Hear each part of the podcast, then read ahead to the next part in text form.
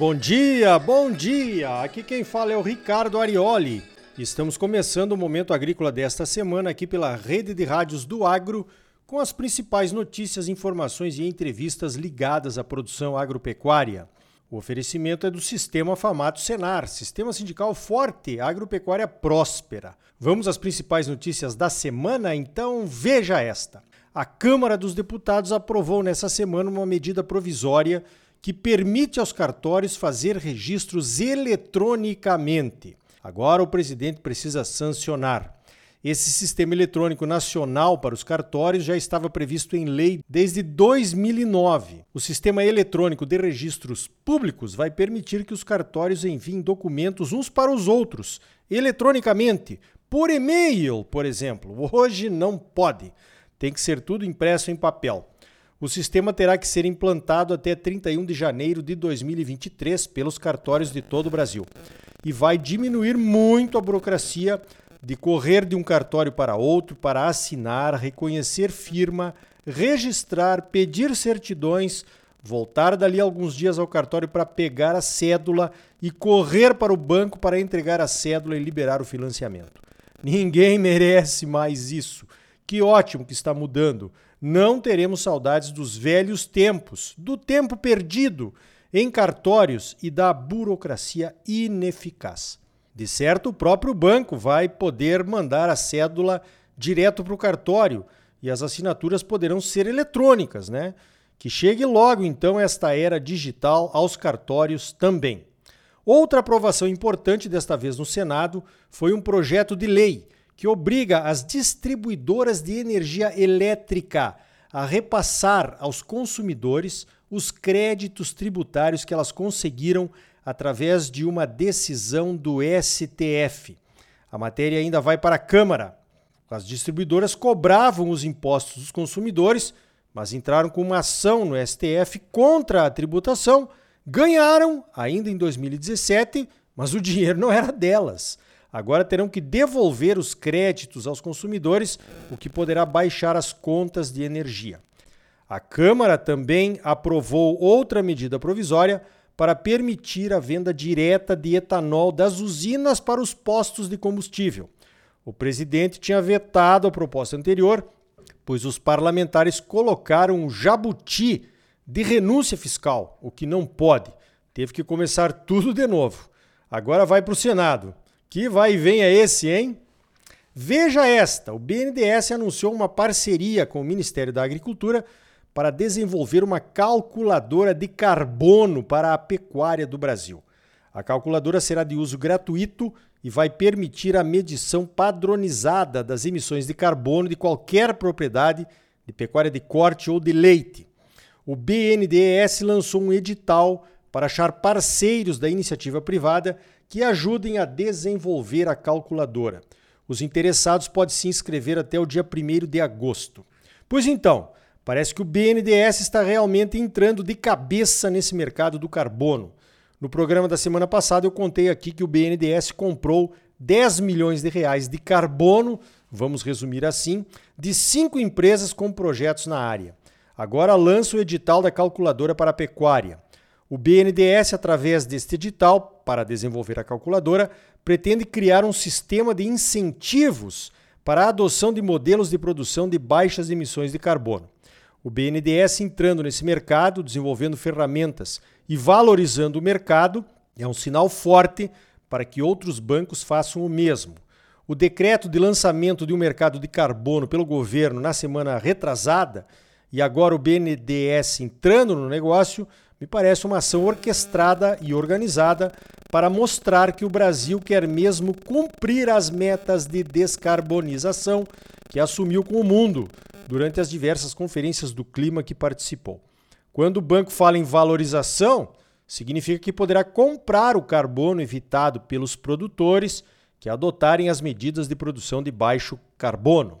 Olha, eu confesso que estou animado, não só com a conversa, mas com essas ações. Será que agora vai? Falando em conversas e ações, saiu a notícia que os Estados Unidos iriam liberar o plantio em algumas áreas do programa CRP, que eu traduzo como Programa de Conservação de Reservas. O Conservation Reserve Program, ou CRP, CRP, é um programa de incentivos antigo que começou lá nos anos 50. Os produtores podem inscrever áreas mais frágeis ambientalmente falando.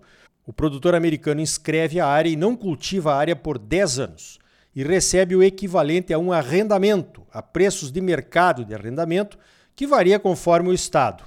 Illinois e Iowa, por exemplo, recebem os maiores valores, pois têm os arrendamentos mais caros lá dos Estados Unidos.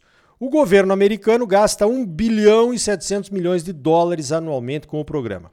A média de pagamentos do ano passado foi de 80 dólares por acre, o que dá quase mil reais por hectare ao câmbio de 5 reais por dólar.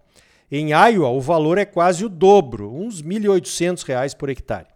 Veja que o produtor americano que se inscreve no CRP não precisa plantar árvores ou mesmo recompor a vegetação nativa. É só não cultivar. Alguns produtores alugam as áreas para caça de perus e de patos selvagens, uma das diversões dos americanos em algumas épocas do ano. O programa tinha 9 milhões de hectares protegidos em outubro do ano passado. E os americanos medem até o carbono sequestrado nessas áreas como forma de apresentar avanços nas reduções das suas emissões. Na verdade, o USDA, o Departamento de Agricultura dos Estados Unidos, está incentivando mais produtores a inscreverem áreas novas no programa ou incentivando a renovação daqueles produtores em final de contrato.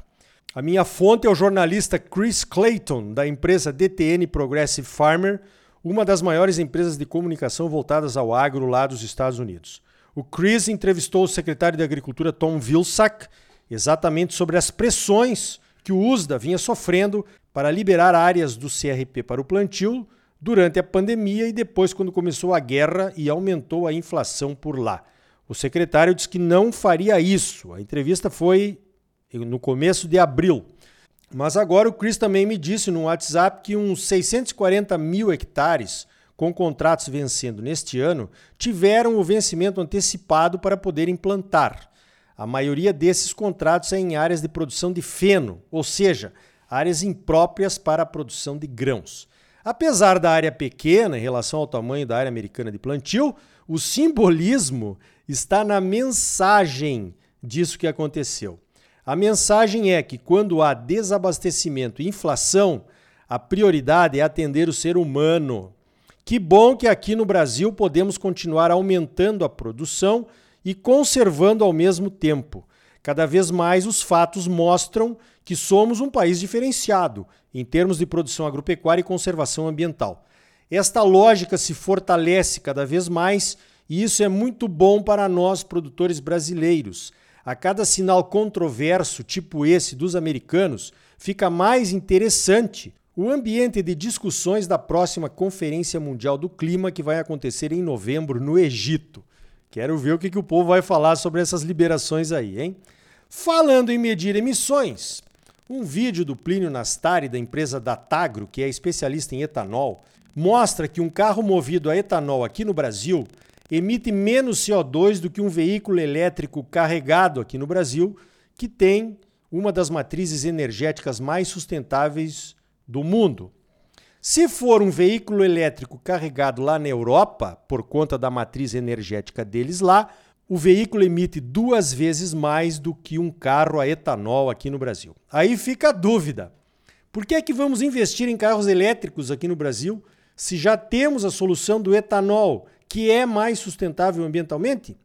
Acontece que quem manda nessa questão de como os automóveis serão movidos no futuro são as montadoras, que têm interesses globais, diferentes dos interesses do Brasil.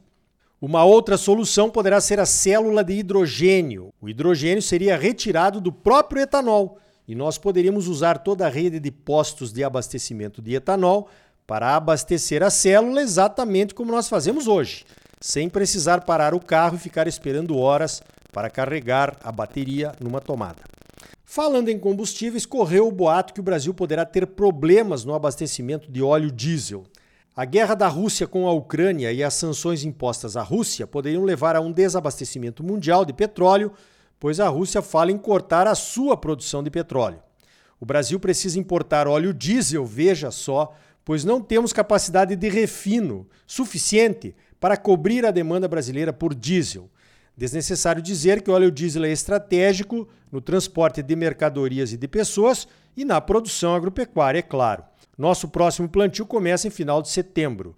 Plantar com diesel racionado ou mais caro ainda do que já está seria um desastre. Mas calma, parte da solução pode vir do agro, como sempre. É o biodiesel, sobre o qual tenho falado aqui quase que semanalmente. O governo cortou a mistura de 14% para 10% no início do ano. A indústria de biodiesel está ociosa e pode dar uma resposta rápida.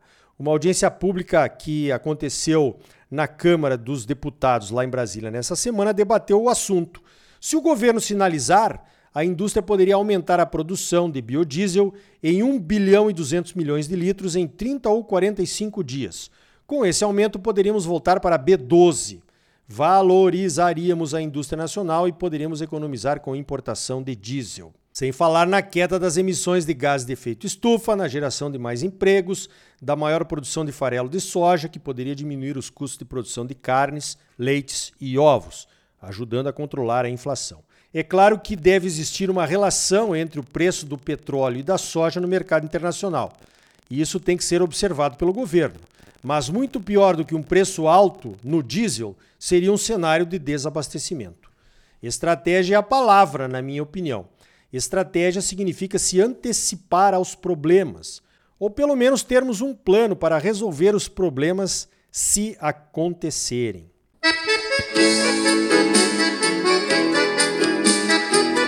E então tá aí, no próximo bloco mais notícias comentadas para você, incluindo mais detalhes sobre o Famato Embrapa Show, a grande feira de tecnologias da Embrapa, que vai acontecer nos dias 22, 23 e 24 no cenário rural em Cuiabá.